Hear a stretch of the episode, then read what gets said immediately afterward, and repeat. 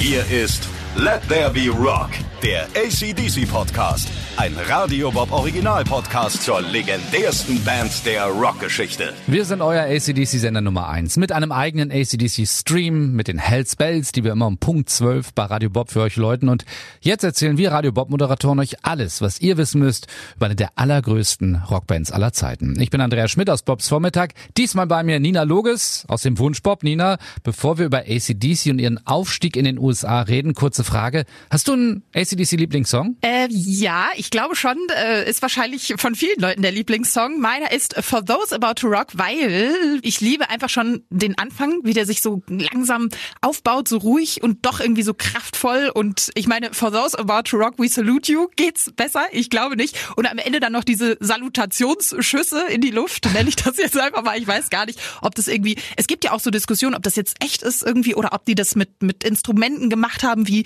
bei Jailbreak zum Beispiel, da soll es ja Angus auch irgendwie die Gewehrschüsse mit der Gitarre gemacht haben. Und ich liebe einfach sowas, wenn es dann so ein Mysterium um den Song gibt. Und ich glaube deswegen, For Those About Rock ist mein Lieblingssong von ACDC.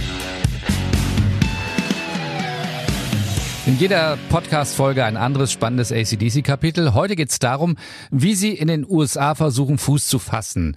In ihrer Heimat Australien und auch dann in England sind sie schon Superstars, aber nur wenn man in Amerika Erfolg hat, ist man wirklich ein Weltstar und sie müssen dort wieder ganz von vorne anfangen. Darüber haben wir auch schon so ein bisschen in einer anderen Folge gesprochen. Jetzt gehen wir mal in die Tiefe. Das erste Konzert in den USA. Das wäre ja beinahe in die Hose gegangen, weil Sänger Bon Scott auf sich warten ließ. Ne? Ja, ganz äh, Bonn-Manier hat er sich nämlich vorher einfach schön mit so einer Gruppe, ich glaube Mexikaner waren es, in der Bar angefreundet, äh, sich betrunken und dann kam er äh, zehn Minuten, glaube ich, kurz vor knapp vor dem Konzert noch an, so in so einem Truck und hat dann noch seine neuen Freunde auf der Gästeliste schreiben lassen und dann ging's los. Die äh, Young-Brüder, ich glaube, die fanden das nicht so cool, dass er so unprofessionell und äh, halb angetrunken ankam, aber die Show war dann gut, der Auftritt ging ganz glatt über die Bühne. Gut, das war der erste Auftritt, aber dann geht es ja weiter und wie geht es dann weiter? Ja, das haben wir ja schon in einer anderen Folge, glaube ich, mal erzählt, dass wirklich auch keiner sich da gekümmert hat. Niemand hat diese Tour für die organisiert. Die sind da in so einem Kombi voller Instrumente durch die Gegend getuckert, ne, super chaotisch.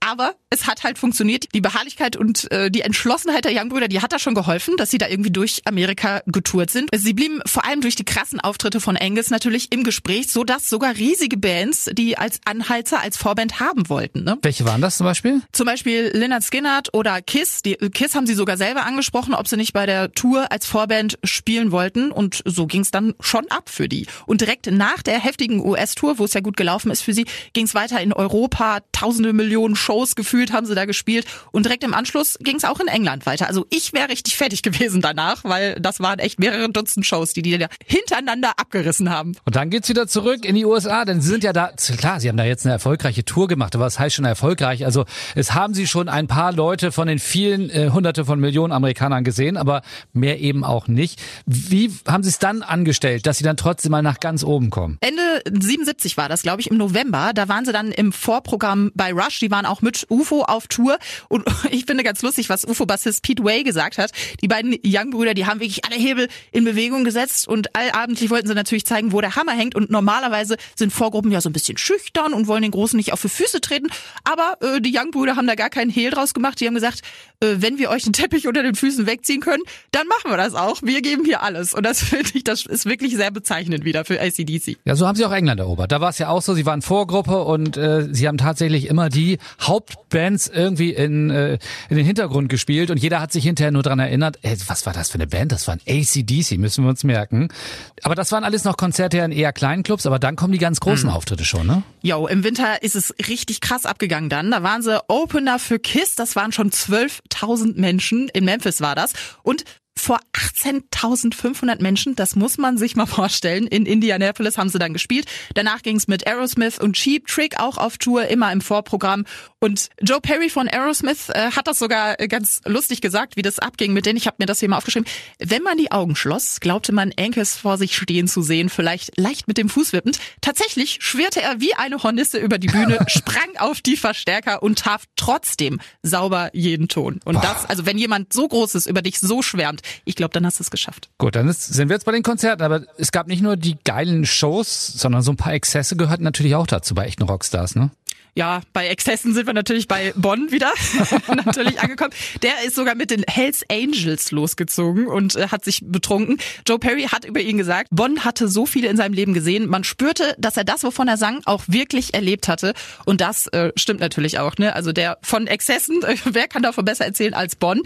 Ja, und äh, Angus und Malcolm haben sich ein bisschen gestritten die ganze Zeit, aber irgendwann hat Malcolm dann die Oberhand gewonnen und Angus meinte dann auch, ja, okay, du bist der Chef, du gibst den Ton an. Ja, die haben aber, so, um so Kleinigkeiten, glaube ich, gestritten. Gekloppt wegen, wegen einer Zugabe, haben sich richtig geprügelt. Jeder wollte irgendwie eine andere Zugabe spielen und deswegen haben sich gekloppt hinter ja, der Bühne. Muss ich mir vorstellen. Sind halt Brüder, Geschwister. Ich kenne das auch von meinem Bruder. Also da kloppt man sich halt um die Aufmerksamkeit, kann man auch verstehen. Aber es waren nur kleine, unwichtige Sachen und sie haben es ja dann am Ende auch noch irgendwie hingekriegt. Die Rockfans in den USA nehmen ACDC so langsam ernst, aber das reicht ACDC noch nicht so ganz, ne? Ja, die sind natürlich Streber, die wollen äh, da noch einen Zahn zulegen und wollen ein Album produzieren, was in Amerika einschlägt. Ne? Auf Tour haben sie ständig aus so Rockradios so fast schon abgehört, um zu analysieren, äh, welche Songs haben denn jetzt da Erfolg, was müssen wir schreiben, um da durch die Decke zu gehen.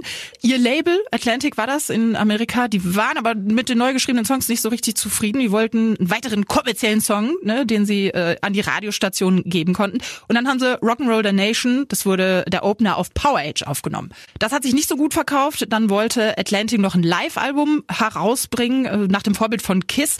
Äh, das ging aber auch irgendwie nicht so richtig gut durch die Decke. Also das große Geld haben sie noch nicht verdient, auch noch nicht mit ihren Touren. Sie hatten, glaube ich, dann eine neue Idee, um irgendwie an Geld zu kommen. Ja, erstaunlicherweise haben sie dann das Geschäftsfeld Merchandise entdeckt. Das Logo mit Blitz wurde durchvermarktet und damit waren sie in der Szene tatsächlich Vorreiter. Andere Bands haben erst so in den späten 1980ern sind die mal darauf gekommen, geiles Merchandise zu machen. Gut, Merch hatten sie und dann kommen weitere Konzerte und wieder so große Namen, äh, mit denen sie dann zusammen gespielt haben. Alice Cooper, Rainbow Journey, Aerosmith, das sind die richtig krass großen Namen, mit denen die dann auf Tour unterwegs gewesen sind. Zum Beispiel auf dem größten Open-Air-Konzert Konzert äh, des Jahres. Day on the Green hieß das. Und statt die heftigen Headliner wie Aerosmith, Foreigner, Van Halen und so, sind den Zuschauern tatsächlich und der Presse ACDC in Erinnerung geblieben. Durch ihre Auftritte, auch mit den ganzen Stars, sind sie natürlich auch äh, eben in aller Munde gewesen bei anderen Rockstars. Und die haben alle gemerkt, ACDC, die liefern halt richtig gute Arbeit ab, ne? Ja, das stimmt. Und äh, trotz der ganzen Exzesse, ich möchte das mal hier abschließen mit einem schönen Zitat von Gary Moore, das hat er über Bon Scott gesagt. Er schien ein netter Bursche zu sein, war aber immer hackedicht. Einmal war er so abgefüllt, dass er kaum noch sprechen konnte, aber dann ging er auf die Bühne und sang wie eine Nachtigall. Unfassbar. Dankeschön, Nina. Nächste Folge schauen wir mal auf den Mann, der es dann wirklich schafft, dass ACDC zum ganz großen Durchbruch kommt. Das war Let There Be Rock, der ACDC Podcast. Ein Radio Bob Original Podcast zur legendärsten Band der Rockgeschichte. Mehr davon jederzeit auf radiobob.de und in der MyBob App. Radio Bob, Deutschlands größtes Rockradio.